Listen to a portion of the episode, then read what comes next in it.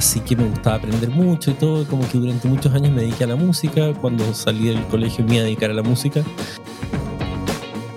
Decidí estudiar psicología, ahí me especialicé en temas como cognitivos conductuales, me metí en los temas como la inteligencia artificial de esa época y armé como laboratorios y como que siempre estaba mezclando la tecnología con la psicología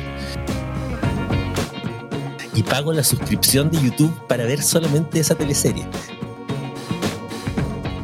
Eh, tengo una especial pasión absoluta, así como la gente que es apasionada por el fútbol. Yo soy apasionado por WordPress. Bueno, el trastorno de déficit atencional e hiperactividad, o TDAH, o en inglés ADHD, eh, es un trastorno primero que, que es súper importante tenerlo en consideración. Es un trastorno del neurodesarrollo, es decir, o sea, bueno, primero, como te digo, lo farmacológico tiene que estar controlado sí o sí. Los fines de semana no los disfrutáis porque el fin de semana estáis como pensando, debería estar adelantando pega a lo mejor. Muy importante el tema de las tareas, tenerlas ordenadas, pero sobre todo utilizar la agenda para ordenar las tareas. No utilizar listados de tareas, porque es muy fácil que te llenes de listados eternos que solamente angustian yo he aprendido con, en el último tiempo. Que, eh, bueno, por ejemplo, el, ahí Alexa me está hablando, ¿cachai? Para mí es muy importante eh, tener un asistente personal. O sea, no como odiar que lo tienes al principio, uno como que odia esta cuestión. Dos miradas. Una es que las organizaciones en general debieran tener una mirada integral de la salud mental y por lo tanto los departamentos de recursos humanos debieran eh, tener una especial preocupación sobre los distintos problemas de salud mental que pueden aquejar a los trabajadores.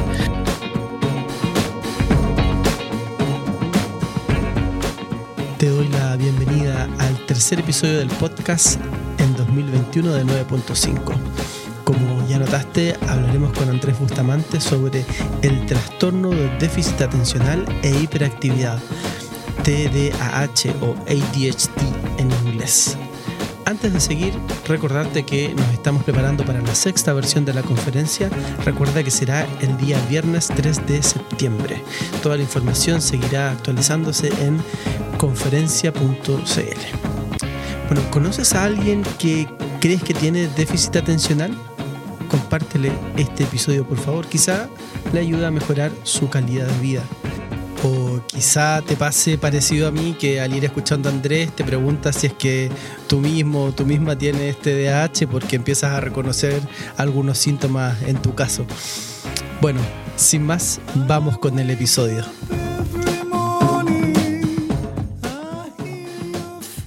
Bienvenido entonces, Andrés. ¿Cómo estás, Andrés? Bien, aquí estoy, ya preparando para el fin de semana. Qué bueno, sí, Estamos grabando esto en viernes, así es que eh, está importante desconectarse. Hemos estado trabajando más en, pandemia quizá, ¿no? No sé si te ha pasado. Sí, la verdad es que bueno, de hecho hay varios estudios que han salido este año que muestran que el teletrabajo ha tenido ese efecto negativo, entre comillas, de que por justamente la mala capacidad de gestión de los gerentes eh, que quieren tener controlada a la gente, los tapan de reuniones pero la gente tiene que hacer su trabajo igual. Entonces, entre las reuniones, el trabajo, eh, todos los temas de la casa, la gente termina trabajando 10, 12 horas, eh, trabajando los fines de semana o en la noche haciendo las cosas que le faltaban. Así que eso aumenta el cansancio y el estrés. Terrible lo de las reuniones. Exacto, y que tomando en cuenta que el 90% de las reuniones son inútiles. Partamos por eh, que la audiencia te, te conozca Cuéntame un poco, Andrés Bustamante, de, de ti, en qué estás, un poco lo que me quieras contar de tu historia antigua reciente. Mira, yo soy eh, eh, alguien, eh, no sé, me cuesta definirme a mí mismo, yo creo que todavía estoy en proceso de encontrarme conmigo mismo, que no termina nunca en realidad pero eh, originalmente siempre fui, siempre fui muy inquieto, después vamos a ver qué, qué, qué, tiene que ver con, con, con, parte de mis condiciones, pero eh, así que me gustaba aprender mucho y todo, como que durante muchos años me dediqué a la música, cuando salí del colegio me iba a dedicar a la música, eh, y de repente se me ocurrió estudiar psicología. Seguí estudiando música y todo, y además al mismo tiempo estaba estudiando tecnología, como que a los 16 armé mi primera startup de internet, que fue súper inútil porque la gente no tenía internet en su casa, entonces cuando yo le iba a ofrecer sitios web a las empresas me decían, ¿para qué si nadie tiene internet? Y nadie va a tener internet, era como que no lo veían como futuro siquiera. Así que por eso no me hice millonario. Y eh, decidí estudiar psicología, ahí me especialicé en temas como cognitivos conductuales, me metí en los temas como la inteligencia artificial de esa época, y armé como laboratorios y como que siempre estaba mezclando la tecnología con la psicología. Así que cuando tuve que optar, opté por estudiar, por, por especializarme en psicología laboral. Eh, de ahí quise entender mejor las empresas, así que hice un, un máster en ingeniería de negocio y tecnologías de información para meterme más en los temas de ingeniería industrial. Y ahí me dediqué como a la consultoría en procesos, personas y tecnología. Y ahí como que me metí en ese mundo y me he quedado en ese mundo por muchos años. Eh, he tenido startups eh, de tecnología para pymes, eh, trabajé en el gobierno también durante mucho tiempo, solucionando problemas públicos. Estuve a cargo del gobierno digital, donde me tocó crear e implementar cosas como la clave única, Chile Atiende, eh, qué sé yo, muchos trámites digitales. Eh, hay hartas cosas de, las estrategias digitales que, estuvieron eh, bajo mi, liderazgo y eso fue muy entretenido porque era, era algo que aportaba a mucha gente. Después tuve una empresa de tecnología durante varios años, volví al gobierno eh, a, ya a implementar la ley de, transformación digital para asegurar que ahora se supone que en los próximos cinco años el Estado tiene que estar completamente digital. Y luego con, mi, con quien, quien había sido mi socia en la empresa anterior y luego trabajó conmigo en gobierno digital en toda esta transformación de la ley y todo eso, Hannah eh, armamos una nueva empresa que se llama Autómata y hoy día nos dedicamos y como ambos somos bien dispersos, es difícil decir qué es lo que hacemos, pero básicamente nos dedicamos a resolver problemas complicados. O sea, si una empresa tiene un problema complicado y caro, que no sabe cómo resolverlo y que le está costando plata, y que ha llamado a mucha gente y le dan soluciones típicas, cuando nos llaman a nosotros, nosotros damos una solución extraña que les resuelve el problema en poco tiempo.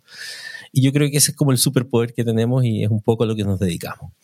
Y usando tecnologías ágiles, metodologías ágiles, tecnologías de bajo costo, qué sé yo, tratamos de resolver ese tipo de problemas. Así que, y eso, y el año pasado nos entretuvimos teniendo nuestro programa que se llama eh, We As a Service en YouTube, que lo pueden ver, eh, donde, donde tenemos más de 50 horas de contenido contando todos nuestros secretos de consultoría. Y, eh, y eso, y, y, bueno, y, vivo igual con las ganas de volver a la música, tengo mis instrumentos musicales ahí, me encanta editar videos, eh, tengo una especial pasión absoluta, así como la gente que es apasionada por el fútbol, yo soy apasionado por WordPress. Eh, tengo una obsesión enferma e insana por WordPress. Configuro WordPress todos los días de distintas formas, instalo plugins y cosas por el estilo. Es como la forma que tengo de relajarme. y, y eso es como, como un sello personal ya. Así que... Sí, sí. Yo, por, ahí estamos. Además, tienen una comunidad en Telegram de la cual tengo el gusto de ser parte y me entretengo ahí también muchas veces. Y, siempre te molesto con que todo lo resuelves con WordPress.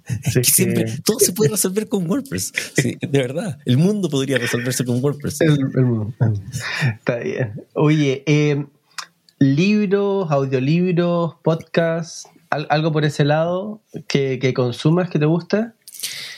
Mira, me gusta, eh, últimamente he estado viendo varios canales de YouTube que tienen que ver con, con, con, una cosa que se llama el trastorno de déficit atencional, porque es un tema que me interesa, porque lo padezco. Eh, que de hecho es el tema del que vamos a hablar hoy día. Exacto. Ya nos vamos a ir para allá. Así que consumes contenido en YouTube sobre HDHD. Sí, sí, sí. Y mm, sobre todo hay unos canales realmente buenos. Todo en inglés. De hecho, quiero hacer ahora mi canal de, de, de, de ADHD en español, porque la verdad es que la gente que no habla inglés no tiene casi nada acceso a información buena sobre eso. Pero también me gusta mucho, tengo una obsesión con una cosa que, también Hannah se ríe mucho de mí, así como los WordPress. Tengo una obsesión con una cosa de marketing digital que se llaman los funnels, que es como, como, como todo el camino que haces para venderle algo a alguien. Y como que me encanta toda esa cuestión y como que veo muchos videos de funnels y me encanta ver como todos esos ladrones de internet, como mentalidad de tiburón y todo, que sé que son estafadores, pero como que como psicólogo disfruto de la psicología que utilizan para delincuentear a la gente. Entonces como que es mi placer culpable. Ahora, tengo otros placeres culpables, pero es como que me gusta ver teleseries series, entonces veo una que se llama Edificio Corona en Canal Don Sergio, mi amor, escúchame. ¿Qué? Tu hermana tuvo un accidente en auto con la maca. ¿Qué? Llevamos a la clínica. Sí, pero ¿cómo? ¿Pero qué pasa? Solo sabemos que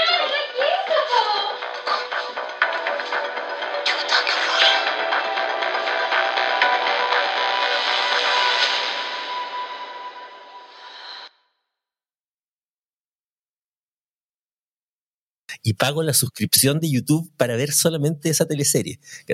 Y, y, libros me gustan siempre libros como de, como de actualización en temas que me gustan como eh, behavioral economics o, o, temas de persuasión, marketing digital, procesos, diseño de servicios. Y últimamente también como, sí, yo creo que esas son las cosas que más consumo en YouTube y, en, en, y series me gustan, más que películas. Últimamente tengo menos paciencia para las películas. Y,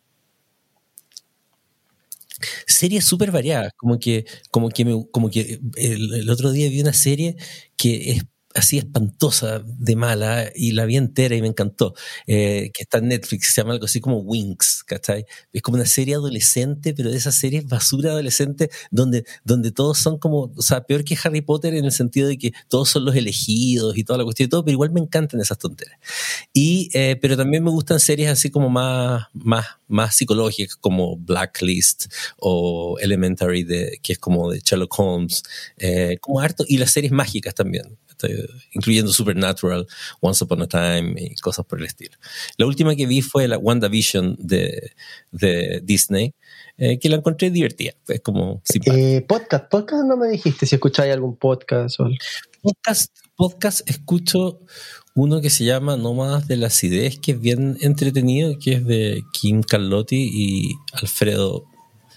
Eh, también escucho a un consultor que se llama Jonathan Stark, que es como experto en pricing y en, y en solopreneurs, como que, que es un tema que me ha interesado mucho últimamente, el tema de los, de los freelancers, y que de hecho tengo como una línea de ayuda para freelancers que los jueves yo entrego horas para freelancers para ayudarlos a transformarse en solopreneurs. Como que me gusta este concepto de, de, de Claro, hay un Calendly que tiene, tiene, tiene disponibilidad los días jueves y que es muy divertido porque lo que sí pasa es que el 50% de, de, de, las personas faltan y son solo hombres. O sea, los hombres no asisten a las citas sin avisar y las mujeres sí asisten. O sea, si no fuera porque sonaría feo en redes sociales que diría que ayudo solamente a freelancers que sean mujeres. Sin eh, contexto, sin contexto. Porque realmente Claro, ¿cachai? Porque es como que, de verdad, pero se produce un efecto súper entretenido y como que me gusta eso. Así que escucho ese podcast porque como que enseña muchos trucos para que los freelancers se independicen bien y ganen más plata y todo. Y eh, también podcast de, de, de, déficit atencional y, eh, y en general algunos podcasts que tienen que ver como con marketing digital, que es como una de mis últimas pasiones, como que me, que me bajó el último año, yo creo. Como. Buenísimo. Vamos a dejar ahí los links de las cosas que más o menos por ahí dijiste en el, la propia descripción de este episodio, para que eh, podamos conocerlos más, visitarlos, escucharlos. Especialmente la teleserie. Eh, sí, por supuesto, para que nos compremos la suscripción.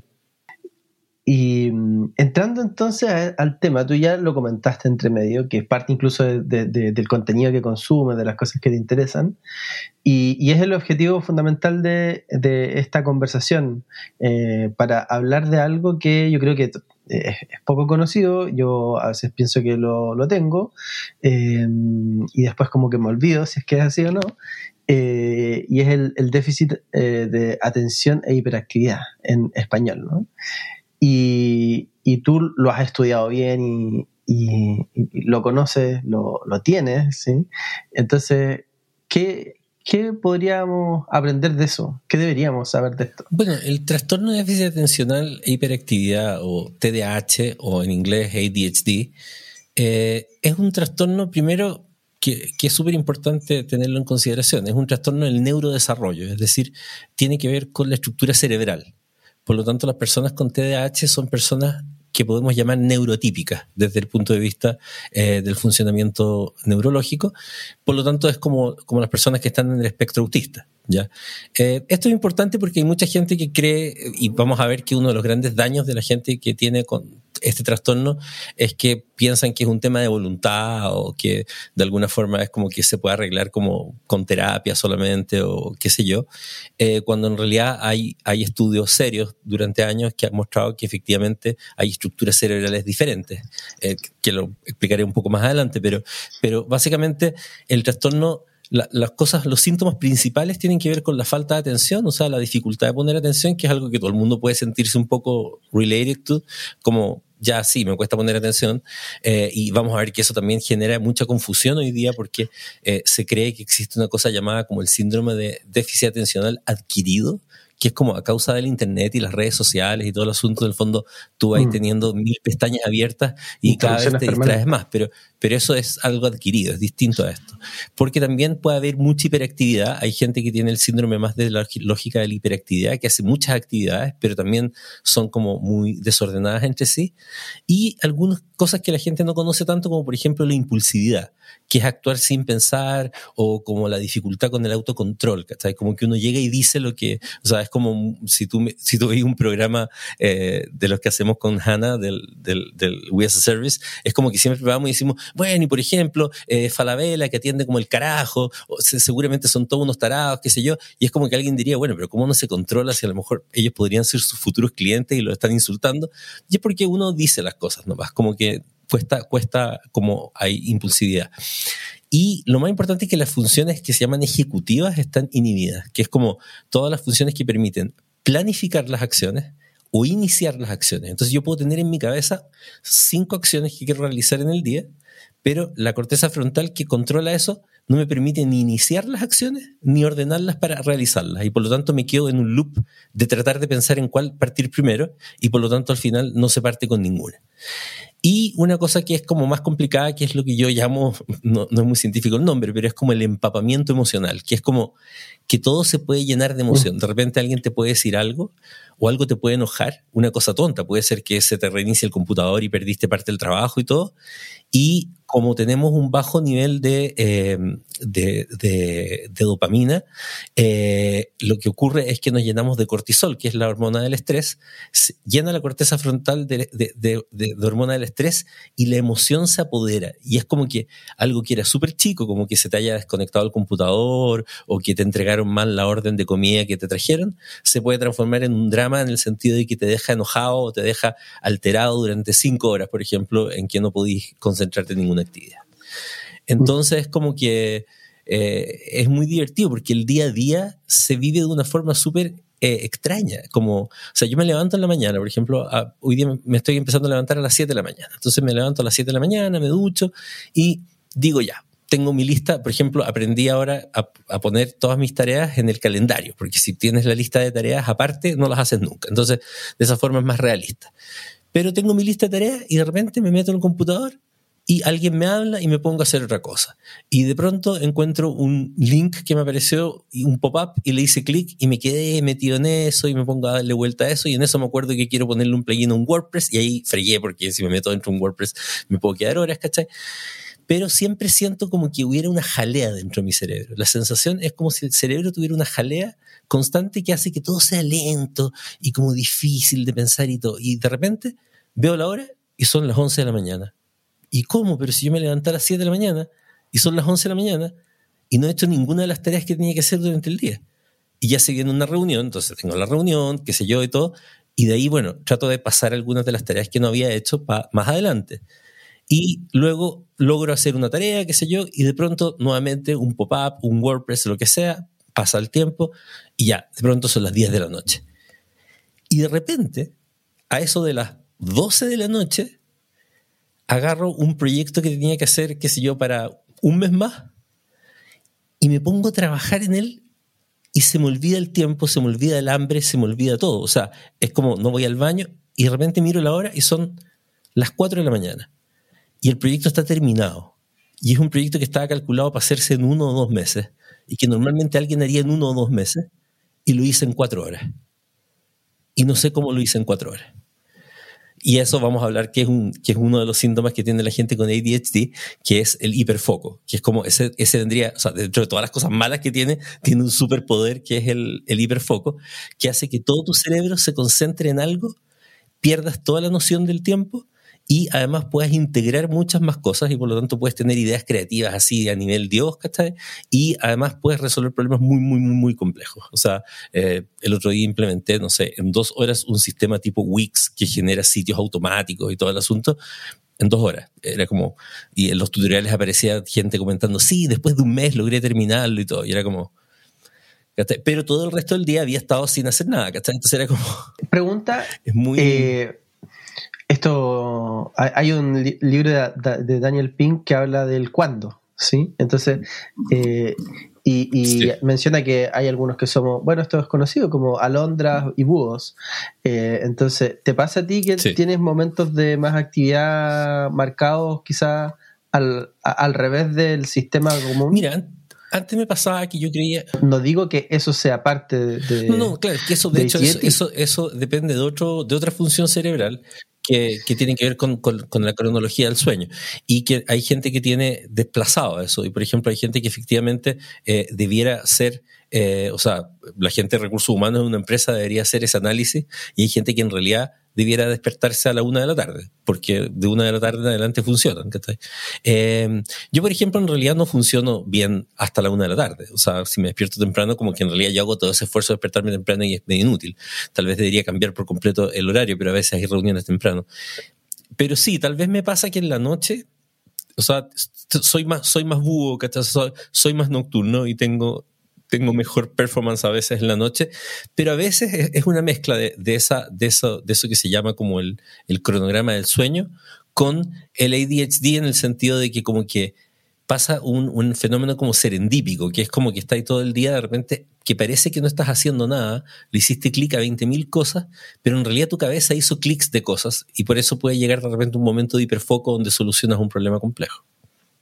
Eh, y bueno, es importante también tratar de conocer y, y estudiarse en el día cuáles son tus momentos realmente de pic de productividad, cuál es tu momento más como de valle, donde un poco baja y, y- y eventualmente de nuevo vuelve a subir. Entonces, por lo general se comporta así, como una campaña invertida, eh, eh, en la que más o menos, o sea, el común, como el 70% de las personas parten muy bien en la mañana, guatean al medio y vuelven a estar más o menos a veces recuperándose, el, el- el momento de recuperación en la tarde. Y, pero hay algunos que tienen también esos ciclos invertidos. No, bueno, no quiero confundir porque son Claro. cosas distintas, pero, pero, pero mi pregunta un poco es entonces, habiendo hecho este paréntesis, eh, ¿también has tenido momentos de hiperfoco en las mañanas, por ejemplo, o son más ti? Sí, también. A veces me ha pasado. Sí, ¿Sí? la verdad es que pasa, sobre todo pasa cuando eh, en la noche he tenido sueño y me quedo dormido, pero me he quedado con la idea de que quiero resolver algo. Y como que se me ocurrió, se me ocurrió toda la solución, pero no tengo, no tengo como ¿Sí? fuerza para hacerlo en ese momento.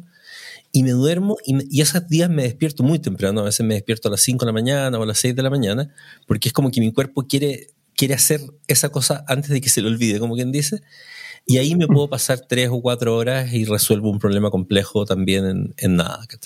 Eh, Quedaste Pero- enganchado, por así decirlo. Claro, por ejemplo, el otro día me pasó que tenía que hacer una propuesta y eh, hice la entrevista al cliente, analicé todo el asunto y todo, y era una propuesta compleja. Y, y- la verdad es que en la noche como que no tenía ganas de hacerla. Pero me desperté súper temprano, entonces me desperté como a las 5 y hice la propuesta completa en media hora. Pero fue un hiperfoco total, así, no, no, no existía nada, ¿cachai? Eh, y después la veía y era como, no sé, nunca supe cómo llegué a esa propuesta. Probablemente la soñé. A veces me pasa eso sí que sueño las presentaciones en la noche y luego las hago en la mañana. Pero Sí. Oye, ahora que lo dices, yo creo que a mí me ha pasado eso. como un, un momento, de hecho, un cliente me pidió una propuesta, pero como que. O, o, o quizá yo se la ofrecí en realidad, eso es mejor. Sí, yo le dije, te voy a enviar la propuesta, pero es un producto nuevo, entonces eh, no, no está hecha la propuesta, Claro. ¿sí? Entonces está en, en desarrollo y no fui capaz de hacer esa propuesta. Y después, en, en como dos semanas más, Salió la propuesta, te digo, así en media hora. Claro, eso es, a mí me ha pasado algo parecido. Dos, pueden pasar dos semanas y de repente sale una cuestión así totalmente nueva, distinta, ¿cachai? Como es muy, es, muy así el, el, tema del hiperfoco. Entonces, en general, el, como los las cosas más complejas, obviamente, es todo el tema de organizar las tareas, eh, las, las, tareas que requieren como harta atención, o sea, hay que tener el teléfono apagado, ojalá durante cierto rato, eh, te, te, te, distraes con cualquier cosa, te, se te olvidan actividades diarias, ¿cachai? O sea, obviamente una de las típicas cosas que le pasa a alguien con... conexión con mi PC.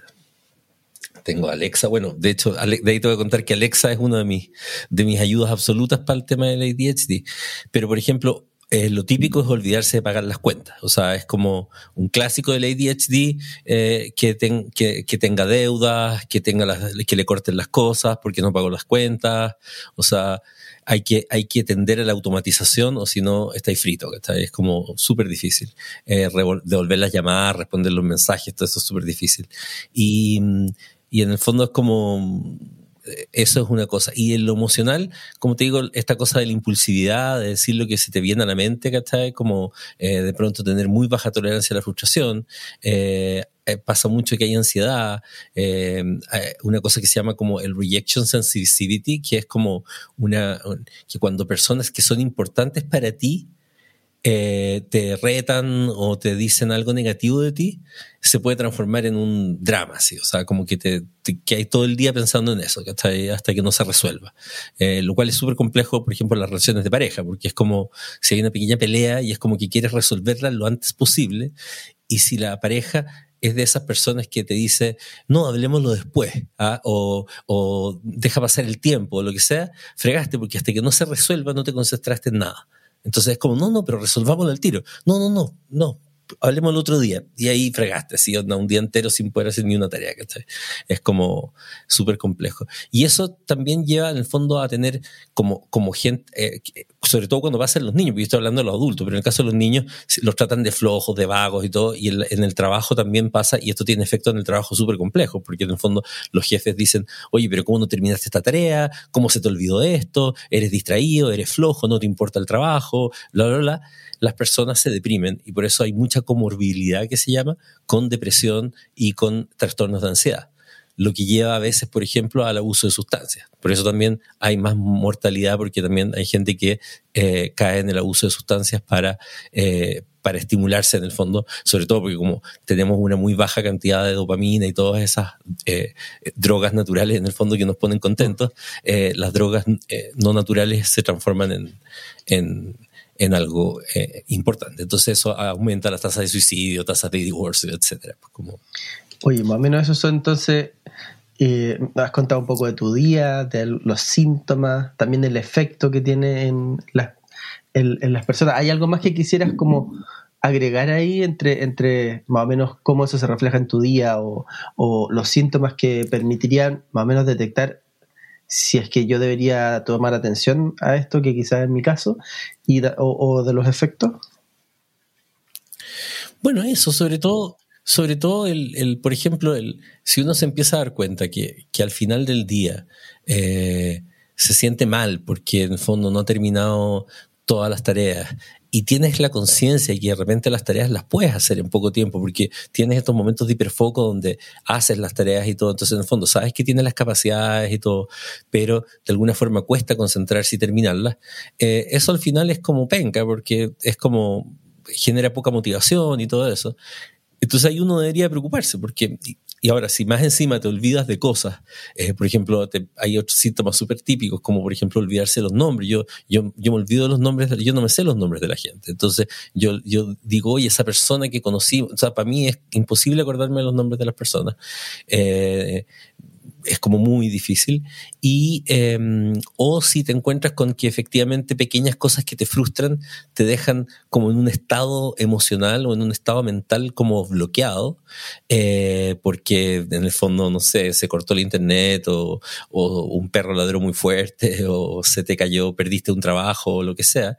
Em, como que ahí hay que preocuparse, y sobre todo si afecta, o sea, de hecho lo, lo los, los síntomas uno los puede ver, eh, yo te voy a dejar un link después, pero en, si te vas a, a automata.io-tdah test, eh, ahí hay un link que va a como a varios tests que hay como para adultos, que podéis ver ese cuestionario y como darte cuenta de algunas cosas si te afectan, pero obviamente siempre un especialista es el que te tiene que, el que, tiene que diagnosticar.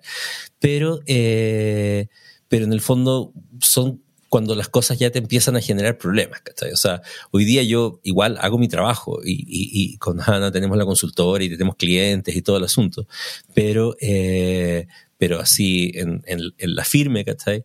Eh, se, hace difícil, se hace difícil el día a día lo logro, porque de hecho, dentro, dentro de las como superpoderes, entre comillas, que vienen con el TDAH, eso sí, es que las personas logran eh, un cierto nivel de, de, de resiliencia, ¿cachai? Em, Claro, porque como están permanentemente quizás eh, teniendo que enfrentar momentos, por así decirlo, de frustración, y, y es una quizá media constante, vais fortaleciendo la capacidad de... Claro, exacto. Exacto, o sea, las personas que tienen TDAH y que deciden ser exitosas, por ejemplo, yo tenía la decisión firme de ser exitoso y, de hacer cosas importantes y por eso hice, no sé, el gobierno digital y estudié varias cosas y todo eso, en el fondo tú te das cuenta que tienes una cuestión que te complica todo, ¿cachai? Que te hace más difícil estudiar y todo, entonces generas una resiliencia especial. Y es como que, a pesar de que tienes baja tolerancia a la frustración y te puedes quedar muy enojado por algo y en el fondo eh, te frustras y, te enojas y no lo haces, pero luego igual lo intentas de nuevo. Es como que no, pero como que tengo que seguir lográndolo. Y eso tiende, tiende a pasar, pero no se pasa bien, ¿cachai? Y por eso que hay una comorbilidad muy grande con la depresión y con el trastorno bipolar, por ejemplo, o los síndromes de ansiedad, porque de alguna forma igual es como, claro, logro cosas, pero a un costo alto, ¿cachai? El, el, el, costo, ¿cachai? O sea, eh, hoy día, por ejemplo, yo, yo hago tratamiento y tomo mis remedios y todo, de ahí les voy a hablar un poco que existen medicamentos. De hecho, los medicamentos para el TDAH son los únicos medicamentos mentales eh, que funcionan de verdad. O sea, eh, los antidepresivos y todas esas cosas como que le funcionan a algunos, algunos no, qué sé yo, como que tienes que probar varios, ¿eh? pero los, los, las cosas para el TDAH en general funcionan y son súper, súper funcionales. Eh, son carísimos, eso sí, pero, eh, pero de alguna forma, eh, incluso con eso, como te digo, llega al final del día y es como que tú podías estar súper consciente de que igual hiciste una cuestión bacán en dos horas, te queda la sensación de que hubo otras horas que no hiciste cosas y viene como la culpabilidad. entonces, claro, finalmente el desempeño existe y si no, no tendríamos, qué sé yo, todos los clientes que tenemos. Eh, pero, pero en la interna eh, es una lucha. Se vive, se vive. claro, se vive, se vive desagradable. Entonces, por ejemplo, los fines de semana no los disfrutáis porque el fin de semana estáis como pensando, debería estar adelantando pega a lo mejor, ¿cachai? Eh, y, y, entre pensar eso y no pensarlo, al final tampoco descansas, ¿cachai? Pero por otro lado también como que me ha servido mucho porque una de las cuestiones es, eh, que, que, también se ha probado, se ha visto en varios estudios y todo, es que hay más posibilidad de ser espontáneo, sobre todo más, más capacidad de tomar riesgos, como uno hace las cosas un poco sin pensar. Entonces, sobre todo los gerentes y, lo, y, y los líderes les, les, va muy bien, hay muchos gerentes con ADHD, porque toman riesgos y, y, toman y miran las cosas de una forma distinta también. Hay como, hay como una capacidad de ver la big picture y tomar decisiones como locas en torno a ciertas cuestiones y por eso que nosotros decimos que resolvemos problemas raros, porque miramos las cosas de una forma muy diferente. Eh, entonces eso también ayuda a la creatividad y esta misma distracción que te, te lleva como a la fantasía, entre comillas, y te estás imaginando cosas con las que pierdes tiempo, entre comillas, también desarrolla la creatividad y por lo tanto aumenta eh, la creatividad y eso es como interesante. Y, y bueno, también se han, se han, visto comportamientos, sobre todo en niños y adolescentes con TDAH y, de, y, en adultos que ya están conscientes, como de mayor aceptación hacia los otros, como a las, a las divergencias, porque en el fondo te entiendes a ti mismo como una divergencia y eso también mm. eh, de alguna forma ayuda a entender eh, a los otros y generar más empatía, lo que, lo que también es, es como interesante. interesante. Así que Así que de alguna forma es como... Es, eh, es como un dado con varias caras, ¿no? como, como en... Claro, es como un dado con varias caras, ¿cachai? Que muy, pero por eso es muy importante entenderlo, como darse cuenta de muchos de estos síntomas, sobre todo los incómodos, y eh, diagnosticarse eh, para luego tomar acciones en torno a eso. Porque en el fondo eh, se puede vivir mejor, ¿cachai? O sea, yo he aprendido con, con, en el último tiempo que, bueno, por ejemplo, el, ahí Alexa me está hablando, ¿cachai? Para mí es muy importante tener un asistente personal conectado a mi calendario porque el asistente personal me recuerda ciertas cosas que se me olvidan y tengo todo el calendario conectado al asistente personal. Ahora, pasa que el asistente personal me dice, acuérdate de tomarte el remedio y yo sigo haciendo otra actividad, igual no le hago caso. Entonces tengo que pedirle que me repita, ¿cachai? Entonces es una cosa súper extraña cómo, cómo, cómo funciona. Pero, pero en el fondo, cuando ya lo tienes más o menos claro y lo tratas, ¿cachai? Empezáis como a perdonarte más también y de repente decir, ¿sabes qué? Ya, ok, terminé el día y estuve ocho horas sin hacer mucho, pero estuve dos horas en que hice esta cuestión que a lo mejor otra persona se habría demorado tres días. Entonces, en realidad, me felicito por eso, ¿cachai? Qué bueno, porque ahorré otro tiempo. Y mañana será un día a lo mejor con más productividad y, y, en el fondo ir como a poco. Pero es un proceso, o sea, yo a mis 43 años estoy recién en ese proceso como de perdonarme más eh, y, y, todo. Pero, pero fue, fue muy importante el, el, ser diagnosticado y entender cómo funcionaba, porque antes fui mal diagnosticado. ¿A qué, a qué edad te diagnosticaste? Súper tarde. Yo fui, yo fui diagnosticado durante mucho tiempo como bipolar solamente. Entonces, eh, porque en el fondo el trastorno bipolar tiene ciertas similitudes en el sentido de que cuando estás depresivo te cuesta hacer actividades, cuando estás hiperactivo eh, te pones a hacer cosas locas y diferentes y rápido y tienes hiperfoco y todo. Eh, pero resulta que la medicación para la bipolaridad no me estaba generando eh, muchas mejoras. Entonces seguía como deprimido, qué sé yo, y todo. Y de repente cambié, cambié de psiquiatra y el psiquiatra me dijo, oh, el problema es que tienes síndrome de déficit atencional. Que, lo, que ahora, lo otro ya quedó medio pegado, vamos a tener que tratarlo igual, qué sé yo, y todo. Pero, y ahí empezamos a trabajar de otra forma y, y claro, y me cambió la percepción y fui entendiendo mucho mejor cómo funcionar. Y hoy día, como te digo, he armado una estructura en torno a eso, ¿cachai? Eh, que me permite funcionar. Hay cuestiones que, por ejemplo, hay que hacer sí o sí, que me cuesta mucho hacer, pero, por ejemplo, es crucial para el síndrome de déficit hacer ejercicio. Y, y, yo odio hacer ejercicio, ¿cachai? Y estoy en el proceso de tratar de hacer ejercicio todos los días y efectivamente cuando hago ejercicio en la mañana cambia por completo el día. O sea, de todas maneras soy más productivo por una razón muy simple, que el ejercicio hace que aumente la cantidad de sangre en la corteza frontal. Y ahí desde el punto de vista funcional, los dos grandes problemas que hay en el cerebro del ADHD es que la corteza frontal tiene problemas de funcionamiento, que es la que controla todo el sistema ejecutivo y la que controla la dopamina y todo eso. Y cuando hacemos ejercicio eso se llena de sangre y por lo tanto se funciona mucho mejor y por lo tanto recibe mejor la dopamina que logre generar y, eh, y no se estresa tanto con, la, con el cortisol, que es el estresador. Y atrás tenemos la corteza cingulada, que es la que controla como las emociones y la que controla también la parte que es cuando tomamos decisiones si es una buena idea o no tomar un determinado riesgo. Y eso no funciona tan bien tampoco. Entonces, por lo tanto, tampoco, eh, eh, eh por eso se toman riesgos, ¿cachai? Como, ma, como mayores eh, eh, y cosas por el estilo. Y, y, por otro lado, y esto es muy divertido, ¿eh? porque hay una cosa que se llama la red de recompensa, que es como la corteza ventral medial, con la prefrontal, la órbita frontal, en serie, una serie de, mecanismos que se dedican a controlar el autorrefuerzo y, y, el feedback, que es como lo que necesitamos en el día a día para vivir. Que es como, ah, hice esto, ah, lo logré, terminé esto, ah, lo logré. Ya, nosotros no nos damos feedback a nosotros mismos. Entonces estamos como constantemente sin feedback. Entonces es como que no sabemos qué estamos haciendo, porque no hay un feedback. Entonces alguien descubrió una cosa que se llama body doubling, que es que las personas con ADHD podemos producir mucho más y mejor si estamos con alguien más en la misma sala. Y esa persona puede no estar haciendo nada contigo, puedes no estar conversando con la persona. Solamente la existencia de esa persona en el mismo lugar genera en nuestro cerebro un, un aumento de los neurotransmisores o una optimización de los neurotransmisores del sistema de recompensa y por lo tanto tenemos más feedback de nosotros mismos. Y eso hace que mm. tengamos una cosa como de accountability que nos hace hacer y terminar más las tareas. Entonces, por ejemplo, a mí... Oye, ¿y en remoto, en remoto y una vida más solitaria? Destruye todo. O sea, a mí, a mí me hizo pésimo. O sea, yo empecé a tener, justamente empezó a empeorar todo mi ADHD, pero mal. O sea, y entré en crisis y todo, mm. y no entendía nada. Cuando me fui a vivir al campo solo y después empecé a estar completamente solo, porque en realidad toda mi vida siempre había trabajado en lugares con gente.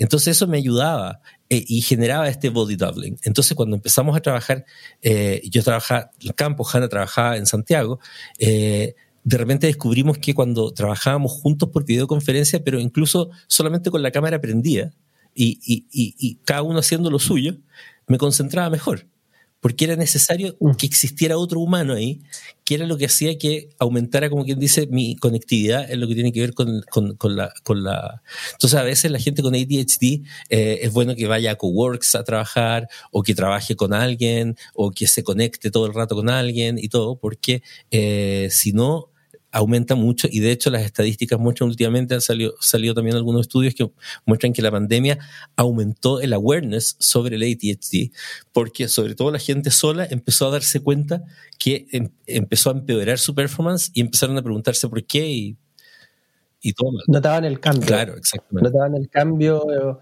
de, estar en, una modalidad regular de tu vida y, y cuando te vayas solitario hay algo raro. Claro eh, que se hace más evidente.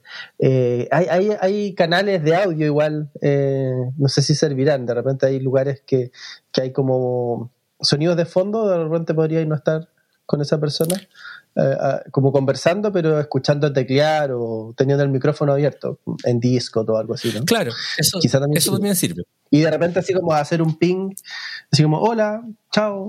Claro, de repente nosotros con, con, con Hannah eh, aprendemos el Telegram, eh, usamos incluso el, Clubhouse en algún momento y era como, como estar ahí, es como saber que está el otro ahí.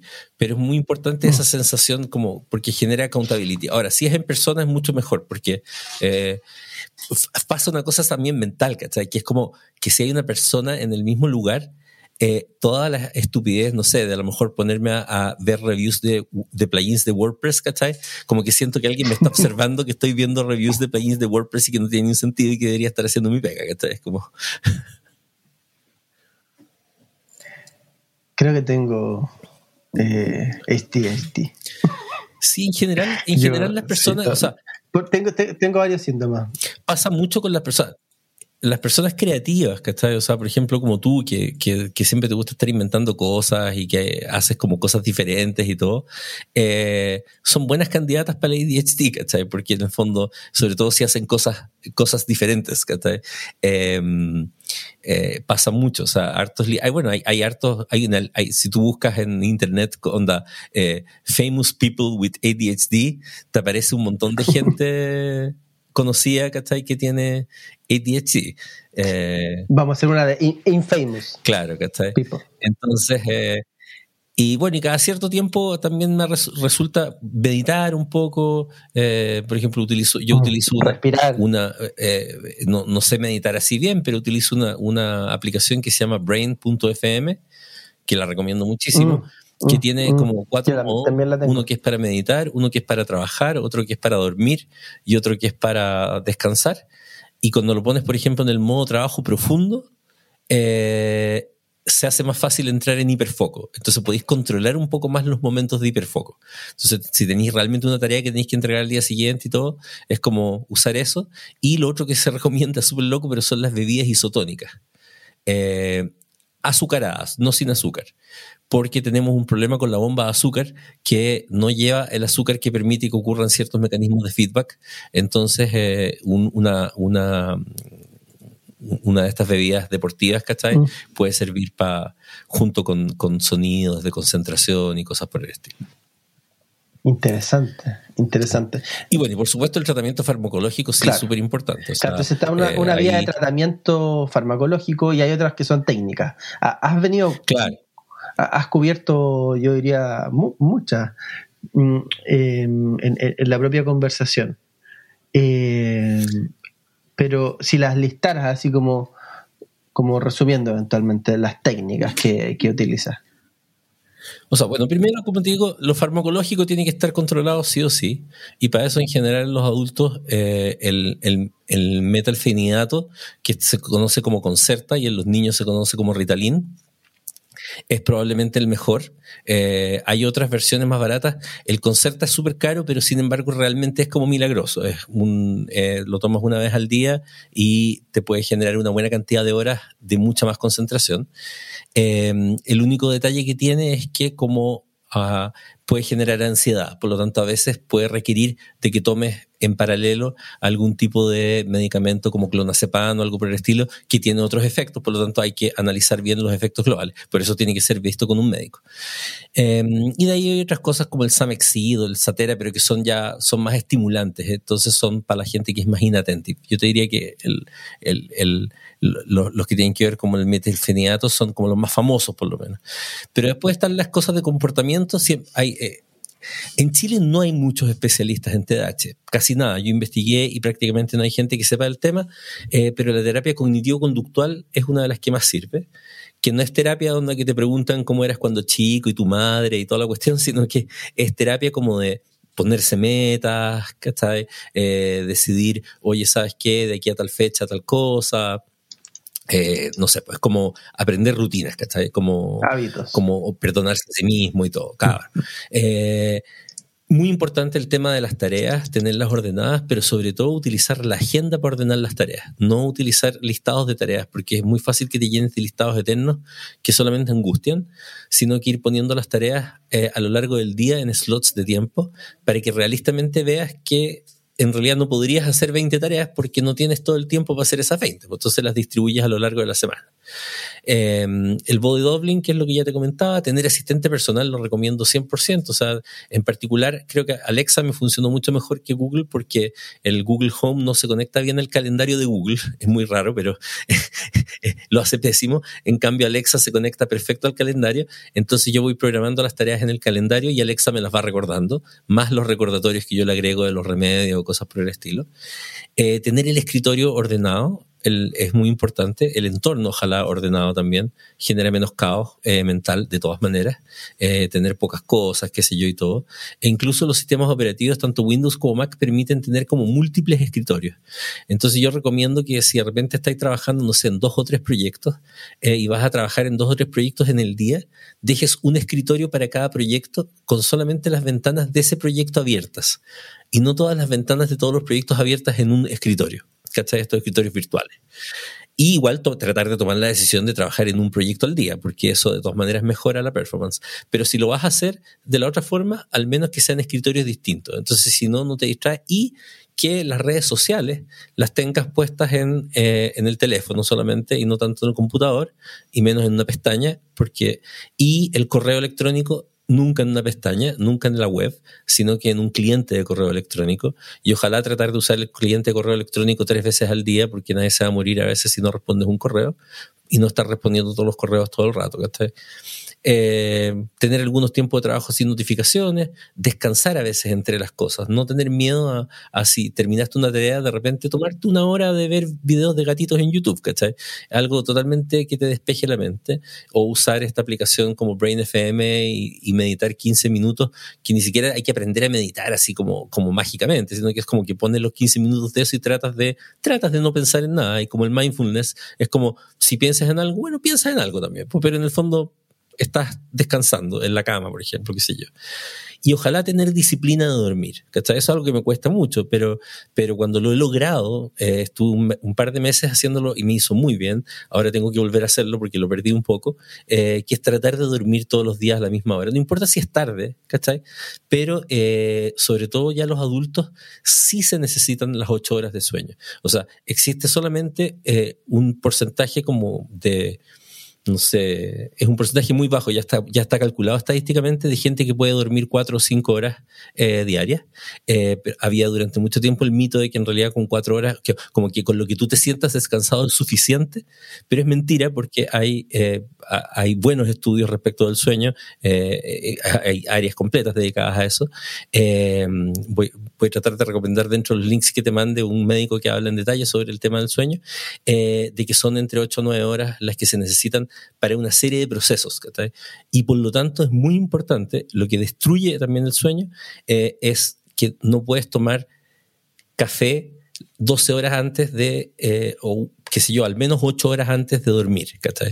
O sea, yo, por ejemplo, tomo café hasta las 2 de la tarde máximo y de ahí tengo café descafeinado. Eh, esa idea del café, porque una cosa súper loca que mucha gente no sabe, pero es que el neurotransmisor que genera el, el inicio del sueño, justo le hace, le hace el mismo, como que le hace juego al receptor del café. Entonces, cuando tomas café, el café se pone en el receptor del iniciador de sueño y el iniciador de sueño se empieza a, se empieza a acumular afuera porque no puede entrar. Entonces queda fuera del espacio sináptico y por lo tanto las neuronas no alcanzan a, a entender el mensaje del sueño y el café tiene 24 horas de degradación, pero ya a las 12 se degrada razonablemente. Entonces, por eso, en general, si te acuestas, no sé, a las 12 de la noche o algo por el estilo, debieras tomar café hasta la 1 de la tarde máximo, y de ahí, si tomas café más allá de eso, va a tener problema con, con, con, el, con el inicio del sueño. Entonces esas cosas son importantes. Entonces como yo puse aquí una frase así como que era como, como la frase que uno tuviera que decir al final. Lo importante es reconocerlo o sea, reconocer que lo tienes, ¿cachai? Eh, tratarlo, trabajar con él, no contra él, o sea, no como odiar que lo tienes, al principio uno como que odia esta cuestión, eh, y transformarlo de miseria a superpoder, ¿cachai? Es como decir, ya, pero pucha, tengo hiperfoco, pero soy creativo, pero tomo ciertos riesgos, ahora tengo que cuidarme, tengo que tomar todos estos cuidados, todos estos resguardos, ¿cachai? Eh, y en el fondo somos neurotípicos y y de alguna forma eso no puede estar mal tampoco, ¿cachai? Es una diversidad, ¿cachai? Eh, y hay que aprovecharla como, como bien y tratar de, perdonarse a sí mismo por ciertas cuestiones y, trabajarlo pero sobre todo hacerlo consciente. Eh, un recurso también que a mí me aparece dentro de lo que mencionaste es eh, un, un, un, sistema de planificación en base a bloquear espacios de tiempo que eventualmente sí podría estar en un calendario digital, pero también podría estar en un papel. Entonces está un Time Block Planner, y en el, que son dos hojas enfrentadas una a la otra, y en la hoja de, la derecha eh, tienes eh, el espacio de tu día con, con las horas y dibujas un, una cantidad de horas para una tarea y solo estás en esa única tarea, que además sabemos el tema del cambio de contexto, lo, complicado que es para la productividad y, el foco. Eh, entonces la idea es estar solo en esa tarea e incluso poner dentro de tu tarea la revisión del correo las mismas cosas que tú dijiste en, dosis en las dosis correctas, ¿cierto?, de, trabajo. Eh, y poner estos bloques también de, trabajo así dedicado, concentrado, enfocado, eh, profundo en, en, bloques y de antemano saber y después ir moviéndolo. Y en la otra hoja que está enfrentada al, lado izquierdo, eh, puedes ir anotando las tareas. Eh, entonces, si todos los días te enfrentas a ese sistema, también es una forma de, de hacerlo. creo que Benjamin Franklin, Peter Ducret, fueron algunos, Drucker, perdón, fueron algunos de los que usaban este sistema, hoy en día Elon Musk y, y, bueno, hay alguien que, yo sigo mucho en todo esto que es el um, Cal Newport. Mm, eh, eh, y, de hecho tiene este, este mismo eh, planner, planner. ¿Cómo se llama el sistema? Time Block Planner. De hecho, hasta tiene un. Puedes comprarlo por, por un par de lugares, el Time Block Planner. Sí, es interesante. Em, así que, oye, pero te pasaste, o sea, bueno, primero la, la, honestidad, la sinceridad, la, compartir ahí un montón de cosas, también eh, tan eh, abiertamente eh, y generosamente creo que nos ayuda como a hablar abiertamente de, esta situación, ¿cierto? Esta condición y, aprender a, primero diagnosticarlo o, o, empezar el proceso de diagnóstico, ¿cierto? Y luego también algunas ideas para enfrentarlo. Em, sí. Es súper importante poner, o sea, eh, y por eso yo en el fondo conté cosas súper personales y todo, porque, porque es muy importante que las personas como que traten de, de analizar de repente si tienen estos síntomas, porque muchas veces la pueden estar pasando súper mal eh, porque se sienten inútiles o porque sienten que no logran ciertos objetivos eh, y más encima el resto los juzga. Muchas veces la gente con ADHD pierde el trabajo con mucha facilidad y se cambian de un trabajo a otro, entonces después no los contratan porque han trabajado muy poco tiempo en un lado. Y, eh, y darse cuenta ayuda a, a poder tomar medidas al respecto y a darse cuenta también de que, de que, de que de que no es culpa tuya, ¿cachai? Que no, no es como que tú no, no estás poniendo suficiente, ¿cachai? Que, eh, que a veces la gente no ayuda, o sea, piensa tú que la gente es y letrada lo que tiene que ver con, con, los trastornos mentales, o sea, ¿cuántas veces no has conocido a alguien que está deprimido y que tiene una depresión? La depresión es una condición psiquiátrica, no es imaginación, ¿cachai? Y hay gente que le dice, oye, tira para arriba, levanta el ánimo, ponte positivo. Entonces es como que tú le dijeras a alguien que tiene cáncer, oye, pero quítate el cáncer, ¿cachai? Ah, o a alguien que le falta un brazo, oye, pero ponte un brazo. No, pues es una condición médica. ¿cachai? Entonces yo no le puedo decir a un depresivo que tire para arriba o que ponga de su parte, ¿cachai? Con frases positivas y llenarlo, ¿no es cierto?, de Paulo Coelho y todo el asunto. No, es una cuestión que hay que tratarla, ¿cachai? Que, que es científica, que tiene, que tiene raíces cerebrales y todo, y por lo tanto, de alguna forma, eh, eh, te podéis liberar mucho cuando, cuando logras entenderlo eh, y trabajarlo además con tu familia y todo siglo XXI y todavía estamos muy atrasados en temas de salud mental, en el acceso a ella, en educación, en la información, en que las personas también puedan tratarse, eh, en cómo son tratadas eh, las personas que tienen eh, distintos trastornos, que tienen necesidades con respecto a esto. y a continuación Andrés es bien enfático sobre, sobre el tema. O sea, lo que pasa es que es tan serio que, o sea, yo, yo, yo considero que la gente que no toma en serio los trastornos mentales y que dice que son como un invento o que la gente tiene que animarse a sí misma y no sé, yo personalmente, y lo voy a decir con todas sus palabras, las encuentro malvadas, ¿cachai? Porque básicamente el trastorno mental genera mayor sufrimiento del que uno se puede imaginar. Porque cuando tienes un, un, dolor, por ejemplo, no sé, al hígado o cualquier cosa por el estilo, sabes exactamente qué es. Tengo mi hígado dolorido. Tiene una lógica. Pero el trastorno mental que sufre una persona con un delirio paranoide, por ejemplo, o una persona con una depresión en la cual se siente que no vale nada, una persona que tiene anorexia, que siente que, que, que, que, la critican, ¿cachai? Pero que realmente se ve al espejo y siente que se ve gorda. Eh, el nivel de sufrimiento mental es como estar en una cárcel mental, básicamente. Entonces, de la cual no puedes salir, de, la cual no hay salida, de la cual no hay solución. Y generalmente, como, como son mal diagnosticados o no toman medicamentos, o la familia dice que están exagerando o cosas por el estilo, esas personas pueden sufrir muchísimo. Y por eso hay mucho suicidio y cosas por el estilo. Entonces, eh, yo creo que nadie, nadie razonable eh, puede tomarse la salud mental eh, como algo a la ligera. Y creo que justamente eso demuestra que vivimos en países subdesarrollados, eh, o sea, porque simplemente la preocupación por la salud mental, por ejemplo, acá en Chile, es igual a nada, lo que demuestra que es imposible que ningún ministro de salud eh, que hayamos tenido pueda ser alguien razonable, claramente. Sí, sí. No, de todas maneras. Y, y, una última pregunta. Si, si lo llevamos entonces esto al mundo de, las organizaciones, ¿sí? Eh, ¿tiene nociones de por dónde debería como abordarse esto desde el punto de vista de la organización? Bueno, yo creo que desde la organización hay dos, dos, miradas. Una es que las organizaciones en general debieran tener una mirada integral de la salud mental y por lo tanto los departamentos de recursos humanos debieran eh, tener una especial preocupación sobre los distintos problemas de salud mental que pueden aquejar a los trabajadores, que todos pueden ser funcionales al final del día, o sea, si están bien tratados.